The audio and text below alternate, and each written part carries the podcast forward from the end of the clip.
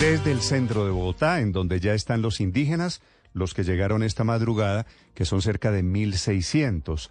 Los que van a llegar de aquí a mañana, calcula la alcaldía, son más de 15.000 que vienen a la movilización del petrismo de mañana. Allí en el centro de Bogotá está el ojo de la noche, Eduard Porras. Néstor, muy buenos días para usted, buenos días para todos los oyentes de Blue Radio. A esta hora el ojo de la noche se encuentra en el Parque Tercer Milenio. Estamos ubicados muy cerca al popular madrugón, donde centenares de indígenas comenzaron a llegar desde las 2 de la mañana, se instalaron en carpas que ya se encontraban adecuadas en este punto donde funciona un parqueadero y todos a la espera de las marchas del próximo miércoles, el día de, de mañana, hacia las 9, que es cuando iniciarán desde el norte de la capital del país.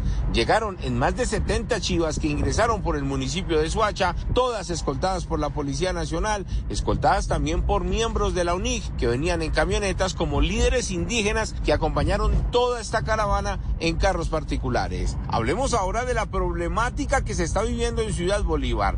30 familias en riesgo por culpa de unas obras inconclusas, según ellos, que están haciendo en su vía principal. Rompieron, destrozaron, dejaron los huecos y en las últimas horas se cayó toda la señalización debido a las lluvias de la semana pasada. Y hablamos precisamente con una persona que vive en el barrio Jerusalén y esto fue lo que nos contó acerca de lo ocurrido. Toda esta obra, en el momento en que se empezó, teníamos un asfalto negro. Eh, vinieron de la alcaldía y nos ofrecieron que nos iban a colaborar con el pavimento. Entonces eh, empezaron la obra ya ser cinco meses. Colocaron la polisombra, la dejaron dos meses y ya empezamos nosotros como a desesperarnos. Rompieron las cajas de las aguas negras, quitaron los tubos que bajan de aguas negras, y se nos formó el desastre. El ingreso a estas viviendas es muy complicada. Ellos mismos fabricaron improvisadas escaleras en madera que obviamente están cediendo porque no tienen ninguna estructura que las mantenga fijas y dicen ellos que ya varios abuelitos y hasta una mujer embarazada cayeron de este lugar. Le piden a las autoridades que intervengan esta obra, que verifiquen porque son cinco meses de los cuales afirman las mismas personas que viven en el barrio de Jerusalén han trabajado tan solo una